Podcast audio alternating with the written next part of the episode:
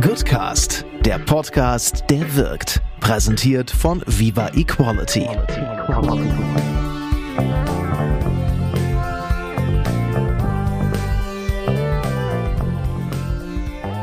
Von meinem heutigen Gast haben sicher schon eine ganze Menge von euch da draußen gehört. Felix Oldenburg war irgendwann mal Philosoph und Berater. Dann ist er Direktor für Ashoka geworden, für Europa und Deutschland und ist hinterher zum Bundesverband der Deutschen Stiftung gegangen in der Funktion des Generalsekretärs. Eine Zwischenstation war gut.org, bevor er jetzt sein eigenes Projekt macht, nämlich Project Because. Ihr seht, kaum jemand hat so viel Erfahrung in diesem Sektor wie Felix. Mit ihm spreche ich also zum einen über seine Erfahrungen bei den unterschiedlichen Institutionen, zum anderen aber auch über die Außenansicht und die Innenansicht von Social Entrepreneurship. Felix hat nichts anderes vor, als das Stiften in Deutschland zu revolutionieren und meine Einschätzung ist, dass er auf einem unglaublich guten Weg ist. Er hat viele Unterstützerinnen gesammelt und kann viele Leute für das, was er tut, begeistern. Er behauptet, jeder kann Bill Gates sein. Also, hört rein, los geht's.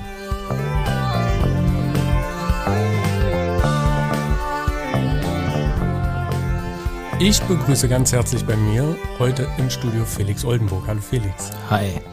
Ich habe, das habe ich nicht vorbereitet. Es ist mir gerade eben aufgegangen, dass wir beide ja quasi maßgeblich an dem Slogan gearbeitet haben. Goodcast, der Podcast, der wirkt. Stimmt, jetzt erinnere ich mich auch. Es ist total verrückt. Ich habe vorher nicht drüber nachgedacht, aber also ich wollte das schon erzählen. Uns beide verbindet ja quasi relativ viel mit dem Goodcast, weil du warst einer der ersten Gäste vor mehreren Jahren. Du hast es dann zum Bundesverband der Stiftung geholt und sitzt jetzt wieder hier. Schön. Ja, ich freue mich auch. Freut mich total. Aber du sitzt in einer neuen Rolle hier, nämlich als? Ich bin Sozialunternehmer geworden. Ja, nach, äh, das war immer mein Karriereziel. Irgendwann, wenn ich mal die richtige Idee habe, die eine Idee, bei der ich das Gefühl habe, die lässt mir keine Wahl mehr. Das muss ich jetzt machen. Dann werde ich Sozialunternehmer. Und das ist mir passiert. Und du machst genau was? Ich habe vor zwei Jahren mit tollen Mitgründerinnen und Mitgründern Project Because gegründet, die einfachste Online-Stiftung der Welt.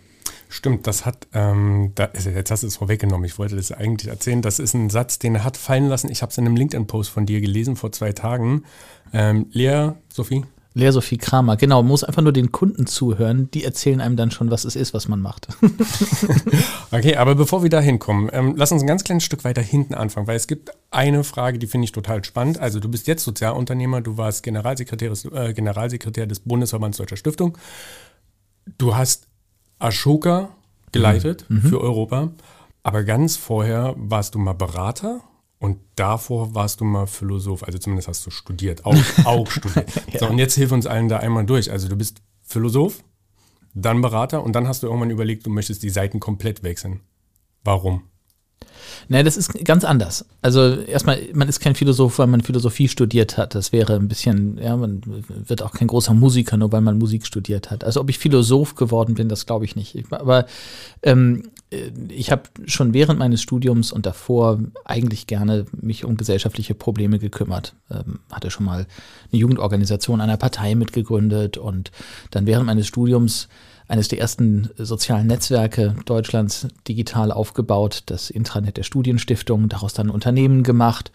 Und eigentlich war der Ausflug zu ähm, der Beratung äh, McKinsey äh, dann ein ganz kurzer Ausflug in meinem Leben. Ich bin da rückwärts wieder raus nach zwei, drei Jahren, äh, weil ich gemerkt habe, mich treibt eigentlich, ähm, mich treibt es an, mit Märkten gesellschaftliche Probleme zu lösen. Und einige Jahre später habe ich mit Ashoka dann für mich die, diesen großen Aha-Moment gehabt. Ja, dafür gibt es einen Namen und dieser Name ist Social Entrepreneurship.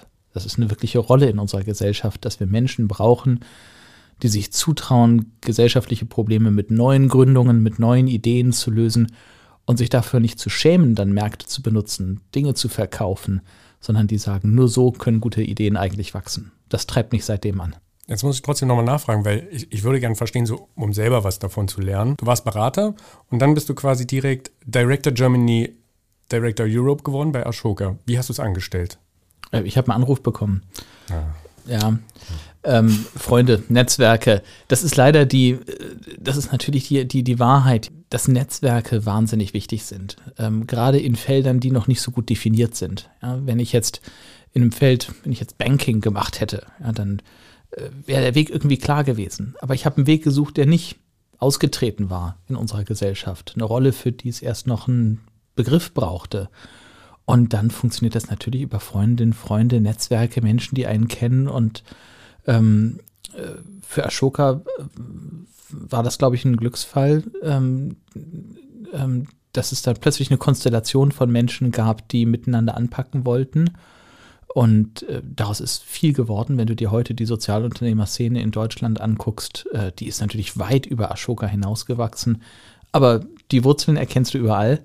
Ähm, und auch natürlich noch die Menschen, die sich vertrauen aus diesen frühen Zeiten.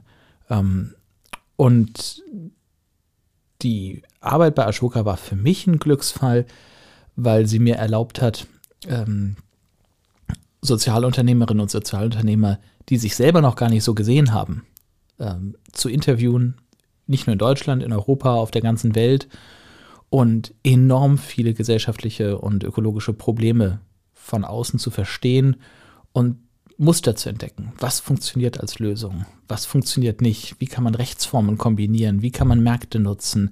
Was sind die ganzen Fehler, die gemacht werden? Also ich habe das Gefühl, ich habe durch hunderte live erlebte Fallbeispiele eine Vorbereitung auf das bekommen, was ich jetzt mache.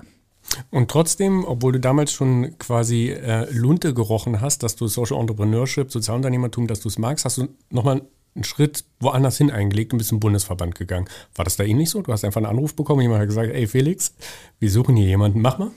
Ich habe wieder einen Anruf bekommen, aber ähm, man wird ja nicht Sozialunternehmer ohne Idee. Ja, eine Idee ohne Unternehmer ist nichts wert, aber genauso ein Unternehmer, der keine Idee hat, ist kein Unternehmer.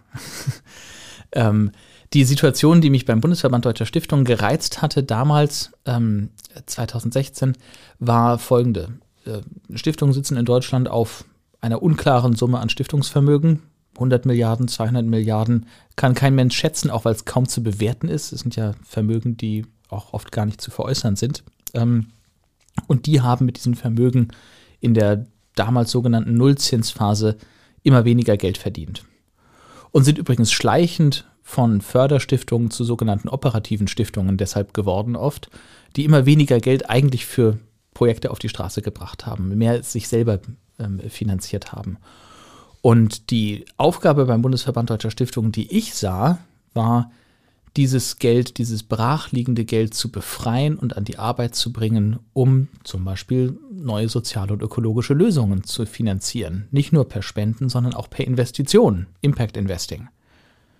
Das habe ich vier Jahre lang versucht, meinen Kopf gegen die Wand gehauen äh, die Wand bröckelt, aber sie steht noch. Ich habe äh, dazu, glaube ich, passend ein Zitat gefunden, das hast du 2017 gesagt, äh, zu den niedrigen Zinsen. Damals meintest du, ähm, dass Stiftungen ein Problem haben mit ihrem Geschäftsmodell. Also du hast es auch ganz klar so benannt. Und das Zitat ist, früher war es einfacher zu stiften. Man konnte eine Summe Geld nehmen, es sozusagen in die Steckdose stecken, was mir sehr gefällt, äh, in die Anleihemärkte, so hast du es begründet, und das Licht ging an. Ob man als Stiftung das Wort mag oder nicht, heute muss man ernsthaft über das Geschäftsmodell nachdenken. Hat sich daran was geändert?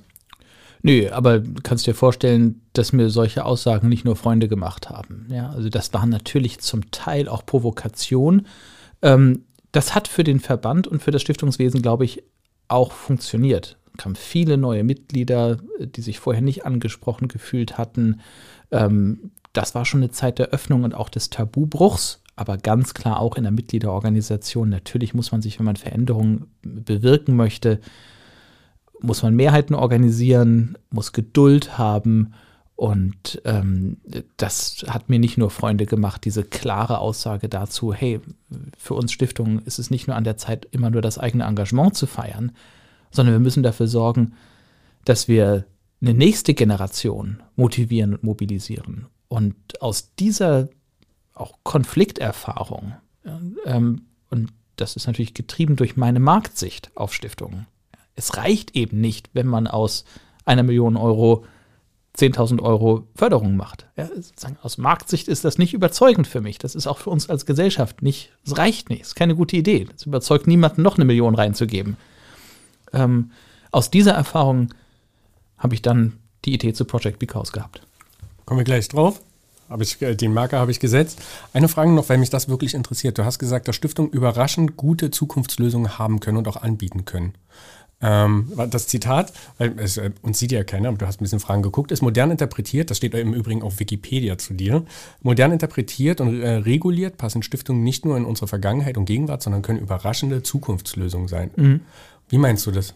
Das habe ich nicht so sehr auf das Geld gemeint. Ähm, das habe ich als Stiftung, der Stiftungsgedanke ist äh, in menschheitsgeschichtlich sehr alt. Ja, ich will da jetzt gar nicht zu lange, keine Sorge, aber seit wir aus der Landwirtschaft heraus Überschüsse produzieren, beginnen Menschen über ihr Leben hinaus zu denken und zu sagen, was wollen sie eigentlich hinterlassen, stiften. Äh, die, äh, wir haben im Mittelalter äh, in den Klöstern, die wir heute noch Stifte nennen, die wesentlichen Werte der Zeit abgelegt und gesichert. Bibliotheken, Bildung, dann später Krankenhäuser in der Gegenreformation und so weiter. Wir haben, die Stiftung ist im Kern kein Finanzinstrument, sondern, eine, sondern der Kern der Stiftung ist, man gibt einen Wertgegenstand hinein, etwas, was besonders schützenswert und wertvoll ist, und dann kann sich das aus sich selber heraus ähm, finanzieren und ist vor staatlichem und wirtschaftlichem Zugriff gesichert. Wenn man bei diesem Gedanken bleibt, dann ist es völlig klar, dass Stiftungen im 21. Jahrhundert die Lösung sind für eine Datenökonomie. Wir haben Daten, die wir auf diese Art und Weise sichern müssen vor staatlichem und wirtschaftlichem äh, zu stark kommerziellen Zugriff ähm, schützen wollen, zum Beispiel Gendaten. Wir können das, die Grundidee der Stiftungen, die passt in unsere Zeit. Wir brauchen Infrastrukturen, wir brauchen eine Rechtslösung für ähm, ein Eigentum, das nur einem Ziel verpflichtet ist und nicht mehr Einzelinteressen. Aber als Finanzvehikel, um äh, aus einem Vermögen Förderungen zu machen, ist die Stiftung aus meiner Sicht im 21. Jahrhundert nicht mehr nötig. Sondern? Na, das können wir einfacher machen. Also, ähm, wir haben jetzt die Fintech-Revolution erlebt. Ja? Alle von uns können auf dem Handy heute Dinge tun, die vorher nur sehr reiche Leute mit eigenen Bankberatern tun konnten. Finanzprodukte sind für uns alle verfügbar geworden, die vorher hinter hohen Mindestsummen versteckt waren. Ja. Wir haben in Deutschland 12 Millionen Online-Aktiendepots. Wenn du das in unserer Elterngeneration war es undenkbar, selber diese Finanzprodukte zu handeln. Ähm, aber es gibt ein Finanzprodukt, ein Finanzinstrument, das noch hinter hohen Mindestsummen, hinter ähm, Steuerberatern, Rechtsanwälten, ähm, und viel Bürokratie versteckt ist und bei dem man sich eben auch noch auf ewig festlegen muss, gar nicht mehr seine Meinung ändern kann. Und das ist wirklich die Stiftung. Und ich möchte, auch aus der Erfahrung, die ich jetzt mit dem Stiften seit langer, langer Zeit habe, ich möchte, dass es nicht ein Privileg von wenigen ist, sich mit Geld zu engagieren. Nicht, dass das in einer Nische stattfindet, die wir vielleicht auch noch kritisch beäugen. Ja ähm, wo wir immer nicht so genau wissen, was passiert da eigentlich, mit welchen Motiven eigentlich.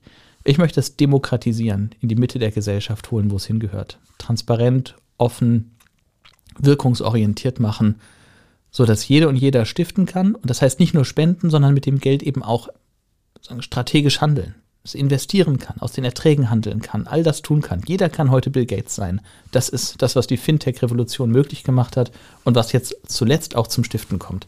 Also werde ich diese Folge nennen. Jeder kann heute Bill Gates sein. Wie guckst du auf deine Zeit im Stiftungswesen zurück? Äh, mit viel Dankbarkeit. Ich habe da viel gelernt. Ohne das wäre Because jetzt auch nicht möglich. Ähm, aber auch mit so einer Portion, ja, vielleicht äh, Wut äh, darüber, dass ich da gesehen habe, da geht so viel mehr. Und der Grund, weshalb es nicht geht, ist das, was ich mittlerweile so den philanthro-juristischen Komplex nenne lauter Dienstleister, die Geld damit verdienen, es anderen Leuten schwer zu machen, ähm, äh, mit Geld Gutes zu bewirken. Und das will und das kann ich aufbrechen. Insofern, ich habe mit niemand einzeln aus dem Stiftungswesen irgendeinen Konflikt gehabt. Aber ich wollte letztlich etwas bewegen, was sich in dem Verband nicht bewegen ließ und habe diese ganze Energie äh, und auch ein bisschen die Frustration mitgenommen, umgewandelt in unternehmerische Energie. Ein kleiner Hinweis in eigener Sache. Der Goodcast wird von uns mit viel Liebe für dich produziert. Bitte gib uns ein bisschen Liebe zurück und vergiss nicht, den Podcast zu abonnieren und zu bewerten. Auch über Kommentare freuen wir uns. Hast du einen Erweckungsmoment gehabt, wo du gesagt hast, das, das ist es? Hast du, also bei mir ist das so, wenn ich auf neue Ideen komme, ähm, meistens bin ich sehr müde und häufig stehe ich unter der Dusche. Also es sind so Momente, wo man quasi kreatives Potenzial freisetzt. Oder ist es bei dir ein langer Prozess gewesen? Äh, ich kann mich nicht an einen Moment erinnern, sondern an ganz viele Gespräche, ähm, wahrscheinlich in der Summe dann Hunderte, wenn nicht Tausend, mit insbesondere ähm, jüngeren Menschen, die sich mit, die mehr geben, die sich stärker finanziell engagieren wollen und können. Davon gibt es übrigens wahnsinnig viele in unserer Gesellschaft. Wir reden immer über die Reichen und denken, das sind dann immer andere. Ja? Nein, nein, Menschen, die sich mit Geld engagieren können, gibt es sehr viele. Ähm, da komme ich auch gleich nochmal später drauf, wie eigentlich die nächste Generation überhaupt auf das Thema Geld und dann die nachfolgenden Voll Generationen gerne. guckt. Das ist, äh, da, das sind schon lauter kleine Aha-Momente. Aber das habe ich zusammengenommen, diese Unzufriedenheit mit dem Modell Stiftung. Warum sollte ich das noch machen? Und dann kam für mich äh, so ein Moment mit einer Zahl, als ich ein McKinsey-Team gebeten habe, auszurechnen, wie viel Geld eigentlich in den Stiftungsvermögen fehlt, wenn man überlegt, wie stark in den letzten zehn Jahren die höheren Privatvermögen gewachsen sind. Man würde ja davon ausgehen, wenn die, äh, das Interesse mit Geld die Welt zu verbessern nicht abgenommen hat, ich glaube, es hat nicht abgenommen, wenn dann hat es zugenommen, dann müsste ungefähr proportional auch das Stiftungsvermögen gestiegen sein. Da fehlen aber 30 Milliarden Euro. Das ist übrigens die kleinere Zahl, ja. Gibt noch, man kann das auch größer rechnen. Und dann beginnt mein Unternehmerherz natürlich zu schlagen. Ja, da ist eine Summe, die wird offenbar nicht für das benutzt, für das die Menschen hinter diesem Geld eigentlich das benutzen wollen. Wo ist denn das Geld? Ist es in der Spendenstatistik? Da ist es nicht, da hätten wir es gesehen. Ist es im aktiven Impact Investing? Auch nicht. Würden wir sehen. Und dann bin ich in den Dialog gegangen. Wir haben den Dialog Neues Geben genannt. Ähm, und das war zu Beginn der Pandemie, sodass plötzlich sehr viele Menschen sehr viel Zeit hatten. Und da haben wir uns sehr offen im vertraulichen Raum ausgetauscht. Woran liegt das eigentlich? Woran liegt es, dass wir, dass so viele von uns, und zwar nicht nur Superreiche, so viel weniger finanziell tun, als wir eigentlich wollen und können? Und da kam dann, sagen, dann war es unausweichlich. Ja, wenn man weiß, okay, was sind die Hürden, äh, und man hat die Tools dazu. Ja, ich weiß, wie das geht mit digitalen Stiftungen. Ich weiß, wie das geht mit, ähm, mit Plattformmodellen. Ich weiß, wie Entrepreneurship geht. Ich weiß auch, wie man es finanzieren kann. Und das kam dann alles zusammen zu diesem Moment, den ich am Anfang beschrieben habe. Verdammt nochmal, das muss ich jetzt machen. Und äh, warum macht es denn keiner? Du hast es jetzt so zugespitzt und jetzt kommt die Auflösung. Was glaubst du, warum, warum passiert das nicht? Also warum versanden diese 30 Millionen, äh, Milliarden, 30 Milliarden irgendwo oder werden nicht ähm, adäquat genau dorthin geleitet, wo es eigentlich hätte passieren müssen. Also die äh, Überlegung einer Ewigkeitsstiftung ist, wäre ja, gib das Geld in ein Ewigkeitsvermögen, dafür kriegst du einen Steuervorteil und dann darfst du aus den Brotkrümeln der Erträge äh, den eigentlichen Zweck verfolgen. Das ist für eine Generation, die exponentiell denkt, ja, das sind, tun wir ja im Digitalzeitalter, schlichtweg unattraktiv. Ja, warum sollte ich aus 100 Euro jährlich 1, 2, 3 Euro machen. Ich will 100 Euro benutzen, um daraus 1000 Euro Wirkung oder 10.000 zu machen.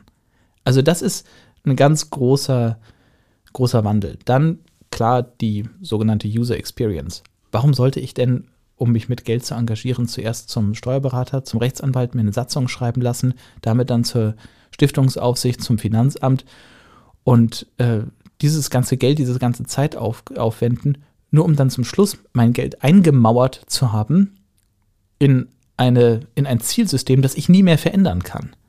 Ja, das und dann, du erklären. Ich, also ich glaube, es ist so, Also eine Stiftungssatzung ist ein Dokument für die Ewigkeit. Das sagt, dieses Stiftungsgeld ist für diesen Zweck verwendet und ähm, du darfst es anlegen ähm, und aus den, nur noch aus den, aus, nur aus den Erträgen wird der eigentliche Stiftungszweck finanziert. Und bei dieser Anlage gelten auch noch eng gesetzte Regeln. Du darfst das Stiftungsvermögen nicht aufbrauchen, nicht aufs Spiel setzen. Ja, dann scheiden schon mal die meisten ertragreicheren Anlagen aus.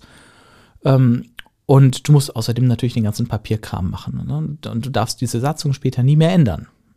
Ähm, nur noch wenn sie unmöglich geworden ist, was bei den meisten gesellschaftlichen Problemen ja jetzt nicht wirklich äh, ansteht, da, dass die äh, Lösung sich erübrigt hat. Was, glaube ich, man an der Stelle einflechten kann, das ist auch der Grund, weswegen Stiftungen eben nur in bestimmten Bereichen fördern können und davon auch nicht abweichen können. Weil ich kenne das aus eigener Erfahrung und viele andere kennen das sicher auch.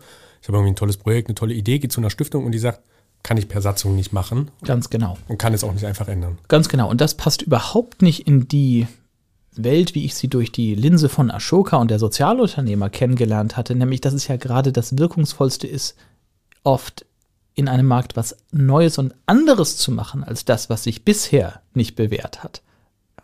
Es ist also genau andersrum, müsste man es machen. Man müsste eigentlich einen Anreiz geben, die Dinge zu finanzieren, die es noch nicht gibt. Aber die Gemeinnützigkeit, äh, das Gemeinnützigkeitsrecht, die Abgabenordnung, äh, funktionieren so, wie du das sagst. Man muss sich festlegen auf ganz bestimmte Zwecke und wenn man außerhalb davon ist, dann, äh, dann, dann geht das nicht. Und wenn du dir mal, und ich habe jetzt, habe dann ein Modell gesucht und gefunden, bei dem das alles wegfällt. Diese ganzen Hürden ähm, äh, beseitigt werden. Es muss in fünf Minuten funktionieren, ohne dass man Anwalt oder Steuerberater sieht. Man muss sich ständig umentscheiden können. Ähm, und man sollte das Geld sowohl so äh, investiv benutzen können, als auch spenden können, wie es die Lösung braucht und nicht, wie es das Finanzamt braucht. Was mir die Brücke schlägt, was tut ihr genau mit Project Because? Project Because baut eine, äh, hat eine Plattform gebaut, because.com, b-c-a-u-s-e.com, ähm, auf der man sich innerhalb weniger Minuten eine eigene Online-Stiftung einrichten kann. Ähm, die findet dann, äh, das ist ein Fenster auf eine von uns verwaltete Treuhandstiftung, in der mehrere User gebündelt sind. Und man kann in dieses Depot, so nennen wir das, per Spende einzahlen, bekommt dann sofort die Spendenquittung. Und wenn das Geld einmal in diesem Depot ist, also in der eigenen Online-Stiftung, dann kann man es mit einem Klick allokieren auf äh, viele geprüfte äh, gemeinnützige Organisationen, theoretisch sogar alle, und auch auf Investitionen in Darlehen, Eigenkapital von Sozialunternehmen oder Impact-Fonds. Und so kann man sich all das, was eine Stiftung normalerweise macht, ähm, durch dieses Because Depot selber ermöglichen. Und der Clou ist, wenn das nicht schon genug wäre, ja, wenn es nicht reichen würde, in fünf Minuten das zu machen, was sonst ein Jahr dauert und wahnsinnig viel Geld kostet, ähm, wir machen daraus nur soziale Erfahrungen. Denn das Internet ist ein Kollaborationstool. Stiftungen sind oft eine sehr solitäre Erfahrung. Ja, man programmiert sein Geld durch eine Satzung, einen bestimmten Zweck zu erfüllen und die Stiftung kann nie was anderes machen. Das ist fast solipsistisch, wenn ich das mal philosophisch formulieren kann. Ja? Ähm, wir leben aber in einer anderen Zeit. Das Online-Zeitalter ist im Kern kollaborativ. Das Geben und das Engagieren mit Geld funktionieren eigentlich, so habe ich das die letzten 20 Jahre erlebt, das sind eigentlich soziale Ereignisse. Ich sehe, Julius engagiert sich hier. Ich glaube, Julius weiß, was er tut. Da mache ich mit. Vielleicht mache ich auch ein bisschen mit, weil Julius irgendwann mal bei, einem, bei was mitmacht, was mir wichtig ist. Ähm, wir sind nicht nur von der Sache überzeugt. Das ist wichtig. Wirkungsberichte sind wichtig. Metriken sind wichtig. Vertrauen ist aber wichtiger. Ähm, und das wollte ich online abbilden. Wie, ähm, und deshalb kann man auf der Because-Plattform sehen, was die anderen User machen. Ähm, nicht die Beträge, aber man kann sehen, ähm, welche Ideen sie finanzieren, es sei denn, sie machen es anonym. Auch das ist oft, das ist möglich und oft auch sinnvoll. Und man kann sich dadurch eben auch gemeinsam engagieren. Und damit wird das eigentlich zu so einer Art Robin Hood fürs Gute. Ja. Jetzt ist es in meiner Erinnerung so, dass wir in der ersten gemeinsamen Folge, die wir aufgezeichnet haben, haben wir quasi über Social Entrepreneurship gesprochen, aber damals noch mit einer anderen Perspektive, die du hattest. Jetzt ist es so, du hast ein bisschen die Seite gewechselt und bist selber Social Entrepreneur. Würdest du sagen, dass sich was, äh, dass sich in deiner Wahrnehmung etwas verändert hat, nachdem du selber die Seite gewechselt hast? Nein, das glaube ich nicht. Ähm, ich verstehe wie jeder Unternehmer, aber ich war vorher auch schon Unternehmer, dieses Auf und Ab ähm, auch die existenzielle Verbundenheit mit einer Idee, ähm, dass es an manchen Tagen sich so anfühlt, ähm, mein Gott, warum habe ich das angefangen? Äh, wie komme ich hier jemals wieder raus? und an anderen Tagen denkt, hey, ähm, ich erober die Welt. Ja? Und diesen Thrill, ähm, diese existenzielle Verbundenheit mit einer Idee, ähm, das ist das, was mich anzieht, was ich aber vorher schon wusste und wieder gesucht habe. Kannst du uns kurz mitnehmen auf eine Zeitreise? Also du hast irgendwann gesagt, ähm, ich habe eine Idee und jetzt setze ich es um.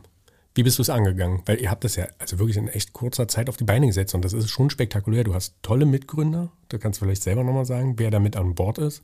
Ihr habt ein abgefahrenes Produkt auf die Beine gestellt, das es so vorher nicht gab. Ihr habt super spannende Investoren, super spannende Leute, die jetzt schon quasi in, äh, in gemeinnützige Organisationen rein investieren, sofern man das so sagen kann, mhm. also rein spenden ist mhm. es ja dann eher. Wie hast du es gemacht? Also kannst du es grob skizzieren? So ein Leben, äh, das Leben ähm, lebt sich immer nach vorne, äh, erklärt sich aber von hinten. Ähm, in Wirklichkeit ist es ja so, dass ich nicht einfach vor zwei Jahren angefangen habe mit dieser Idee, sondern all das war vorher gesät. Das habe ich nur nicht gewusst. Ich habe die Sozialunternehmer mit den brillanten Ideen gekannt, die inspirierend genug wären, um auch größere Summen zu mobilisieren. Man muss ja wissen, wofür das Geld. Ähm, ich habe die ähm, Menschen gekannt, die sich mit Geld engagieren wollen, die mir auch vertraut haben. Meine Expertise hat viel mit Vertrauen zu tun. Ich habe gewusst, wie Social Entrepreneurship funktioniert, wie ich das aufsetzen muss. Ich wusste, wie Treuhandstiftungen funktionieren. Ähm, ich wusste, wie das Gemeinnützigkeitsrecht funktioniert. Und ich hatte diesen Dialog Neues geben, also genau den Gesprächszusammenhang, hm, man müsste mal. Ja? Und äh, ich weiß nicht, das kennt wahrscheinlich, kennen wahrscheinlich viele, die hier zuhören. Die beste Strategie, jemanden zu überzeugen, etwas zu tun, ist die Idee, mit ihm gemeinsam zu entwickeln. Das, äh, dann kommt dieser Moment, ja, und warum machen wir es nicht? Und dann ist die Antwort klar. Äh, wen hast du alles mitgenommen? Wer ist in deinem Team mit drin? Weil das ist, ich will keinen Namen, jetzt, ich will es dir nicht in den Mund legen, vielleicht sagst du es besser selber, aber es sind wirklich spektakuläre Leute, die du mit an Bord hast. Also im Gründungsteam ähm, war am Anfang Lukas Bosch dabei, ähm, ähm, toller Gründungs- Chief Operating Officer, ähm, ganz jung, andere Generation als ich, ganz wichtig. Ähm, äh, dann haben wir Nicole Weide äh, ganz früh gewonnen als Chief Legal Officer. Die hat die Rechtsabteilungen von Groupon und dann damals PayPal geleitet. Der macht also niemand was vor, was die ganze rechtliche Konstruktion angeht. Ähm, Sven Tantau, der unser Chief Technology Officer, war derjenige, der nebenan.de gebaut hat. Ja, Sven hatte den Ehrgeiz, nachdem man ein Netzwerk für Millionen Menschen gebaut hat, dann ein Netzwerk zu bauen, wo man Millionen Euro drüber transferiert. Das war sozusagen das nächste. Ähm, äh, wir hatten als Gründung CPO, Chief Product Officer, den CPO von Xing, jetzt Rebecca Drobbe, die einen tollen Job macht.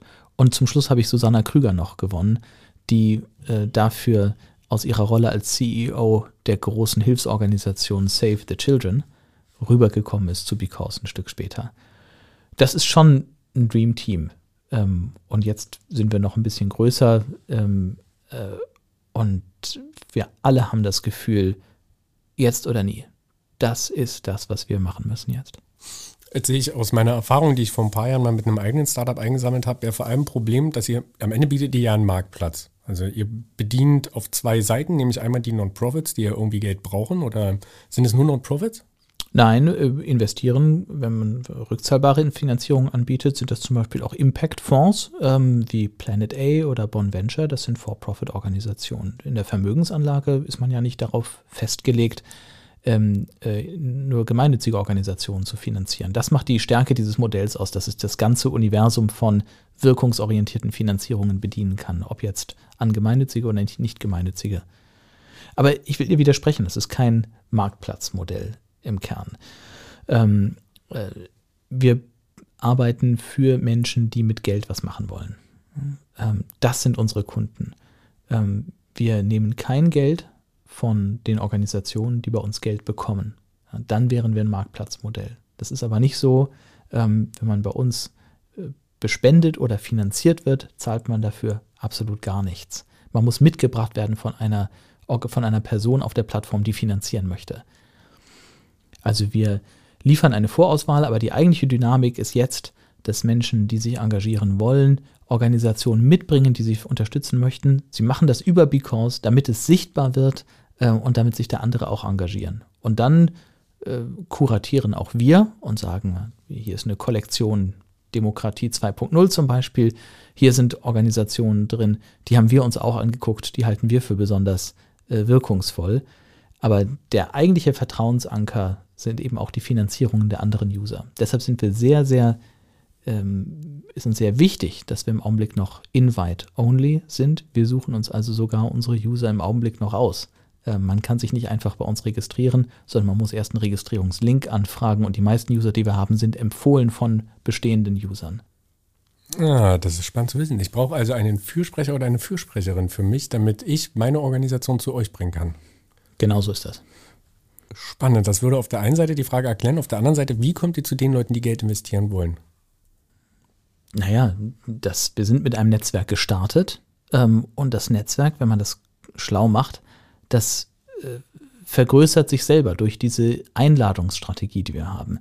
Denn Menschen, die sich engagieren möchten, wollen in der Regel nicht allein bleiben. Ja, wenn ich mich zum Beispiel, wenn ich eine, jetzt der, die ersten Unterstützer von der Organisation Brand New Bundestag zum Beispiel, wollen natürlich, dass daraus was wird.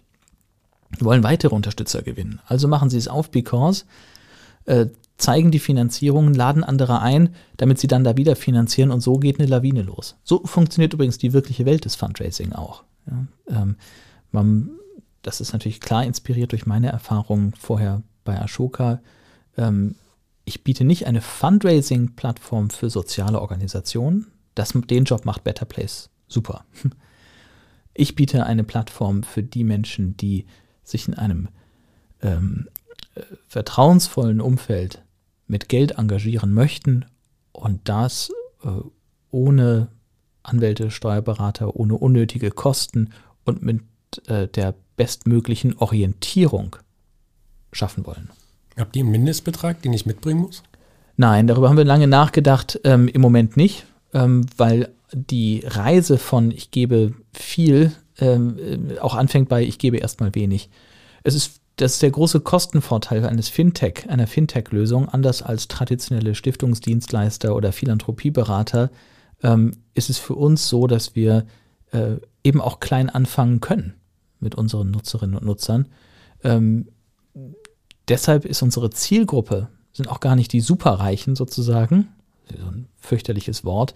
Niemand würde sich selber je als superreich bezeichnen, das ist die kleinste Zielgruppe der Welt. Ähm, äh, sondern unsere Zielgruppe sind die, die in, von den aktuellen Lösungen auch nicht erreicht werden. Die äh, sogenannten High Net Worths oder einfach Menschen mit einem höheren Einkommen. Und irgendwann, das ist ganz klar meine Vision, äh, wie ich am Anfang gesagt habe, will ich das Stiften in die Mitte der Gesellschaft holen. Jede und jeder soll ein Stifter und ein Impact-Investor sein können. Das ist meine Vision. Jeder kann Bill Gates sein. Ja, Finde ich großartig. Was sind die größten Stolpersteine, über die du gelaufen bist, den, seit, seit du damit angefangen hast? Das Modell zu erklären. Weil unsere Gehirne so äh, geschaltet sind, dass sie fast kategorisch unterscheiden, äh, und vergibt die philosophische Sprache, aber fast kategorisch unterscheiden zwischen Dingen, die nur gut sind und Dingen, die äh, einen anderen Zweck haben. Ja? Also wir unterscheiden zwischen den Spenden, die sind nur gut, und den Investments, die sollen dazu dienen, das Geld zu, zu vermehren, damit man dann vielleicht ein bisschen mehr spenden kann. Ja, das sind aber zwei ganz unterschiedliche Hirnbereiche, auch Begriffsbereiche. Ähm, wir bieten mit Because eine Plattform, auf der eigentlich ähm, beides angesprochen wird. Ja, man kann mit Because zwar nicht selber für sich Geld verdienen, das Geld, was man in das Depot gibt, ist rechtlich genommen nicht mehr dein Geld, ähm, aber äh, du kannst mit diesem Geld dann sowohl spenden als auch investieren. Kannst also auch eine Strategie fahren, dass sich dieses Geld vermehren soll über einen längeren Zeitraum, dass du es aufbaust mit einer monatlichen äh, oder jährlichen Einzahlung. Menschen, die zum Beispiel aus der Kirche ausgetreten sind, könnten sagen, anstatt sich das nur vorzunehmen, den Betrag, den überweise ich einmal im Jahr mit Spendenbescheinigung ins Because Depot und dann baue ich mir über mein Leben ein Stiftungsengagement auf. Oder ich spare das für meine Kinder an und wenn sie 18 sind, dann ähm, haben die was, woraus sie handeln können für die äh, und, und, und, und was Gutes für die Welt tun können. Diese, die größte Herausforderung ist, das zu positionieren. Etwas, wofür es eigentlich noch keinen Begriff gibt. Und deshalb benutzen wir den Begriff Stiftung. Dagegen habe ich mich lange auch, da hatte ich lange Vorbehalte. Äh, Aber man muss dann den Kunden zuhören und sagen, was ist das eigentlich, was ihr hier benutzt? Und dann sagen sie, ja, das ist doch die einfachste Stiftung der Welt. Und so reden wir jetzt drüber. Ich finde das Beispiel total schön. Ähm, ich habe das an anderer Stelle gehört, dass du gesagt hast, dass ein, äh, ein Paar aus der Kirche ausgetreten ist und dann gesagt hat, dass sie diesen Kirchenbeitrag nimmt und das jetzt regelmäßig in so ein Depot überbringt. Das finde ich total schön und es appelliert, so wie du das beschreibst, schon auch ein bisschen an den Spieltrieb, oder? Also wenn ich das Geld selber vermehren kann. Das kann sein, ja. Es macht jedenfalls etwas, was sonst kompliziert wäre, super einfach. Und ähm, wenn man das auch noch als soziale Erfahrung haben kann, wenn man will, dann finde ich, passt es ins 21. Jahrhundert. Warum, wie kannst du jemandem erklären, äh, der Online-Banking macht, äh, ein Aktiendepot hat, eine digitale Krankenversicherung vielleicht hat, wie sollst du dem denn erklären, dass er plötzlich, wenn er sich mit Geld engagieren will, möglichst mal äh, sagen, das nochmal alles auf dem Papier äh, mit, äh, mit, mit, Dienstleistern machen soll? Ist nicht vermittelbar. Deshalb, äh, und es richtet sich dann eben nicht nur an die 20-somethings oder 30-somethings oder so. Ja, das ist, äh, äh, ich glaube, dass es wirklich ein Produkt ist, wenn wir es erstmal eingeführt haben, dass nicht in einer kleinen Nische ein paar tausend ähm, Nutzer haben wird, sondern ich glaube, das hat das Potenzial, und hey, vielleicht sprechen wir uns in ein paar Jahren wieder, das hat das Potenzial zu, ähm, äh, zu etwas zu werden, was viele, viele ähm, Millionen Menschen nutzen als ein Standardinstrument und dann fragen, und was ist dein Because? Ja, mein Because ist, ich fördere das und das. Felix, wir neigen uns zum Ende. Ich habe noch eine Frage an dich. Zwei Fragen, aber eine inhaltliche und dann noch eine äh, kleine, kleine Spezialfrage. Ähm, was ist der beste Tipp, den du Leuten geben kannst, die irgendwie damit hadern, eine Idee umzusetzen? Das ist ja immer total einfach, quasi für uns, ich meine, ich bin auch Unternehmer, für uns ist es total einfach zu sagen, ja, ich packe das dann eben irgendwann an und dann mache ich es irgendwann. Aber was, was ist dein bester Tipp, den du, den du geben kannst? Oh, das ist aber echt schwer. Ähm, ich würde so, würd so gerne sagen, just do it. Aber man muss schon auch auf die Idee warten und auf die Konstellation warten, die sich so anfühlt, dass es da nicht mehr anders geht. Also einfach mal gründen, das daran glaube ich nicht. Ich glaube, dass das ähm, enorm viel Durchhaltevermögen braucht. Es braucht eine äh, glückliche Konstellation von Idee, Markt, Mitmachenden. Äh, äh, es braucht so viel, um eine Idee von einer PowerPoint-Präsentation äh, ins Handelsregister und dann zum Markterfolg zu bringen. Macht es, aber macht es nur, wenn ihr wirklich das Gefühl habt, das ist es jetzt. Meine letzte Frage: Welches ist der Song, mit dem du diesen Podcast beenden wollen würdest? ich glaube, Van Morrison, uh, These are the days. These are the days. Um, the time is now. Yeah. There's no past, there's only future. Wie geht's weiter? There's only here, there's only now. Großartiger Song. Ich danke dir ganz herzlich für das Gespräch, Felix. Danke dir. These are the days, the time is now. There is no there's only future. There's only here, there's only now. Oh, your smiling face your gracious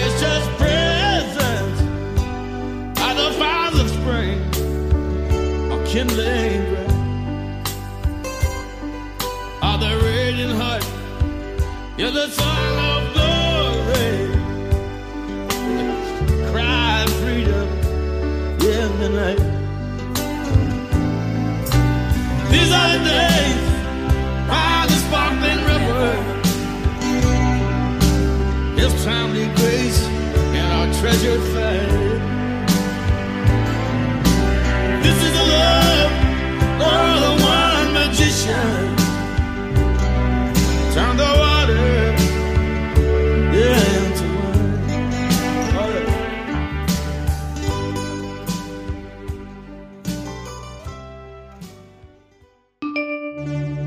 Wine. Goodcast, der Podcast, der wirkt. Präsentiert von Viva Equality mit freundlicher Unterstützung von Makiko. Makiko.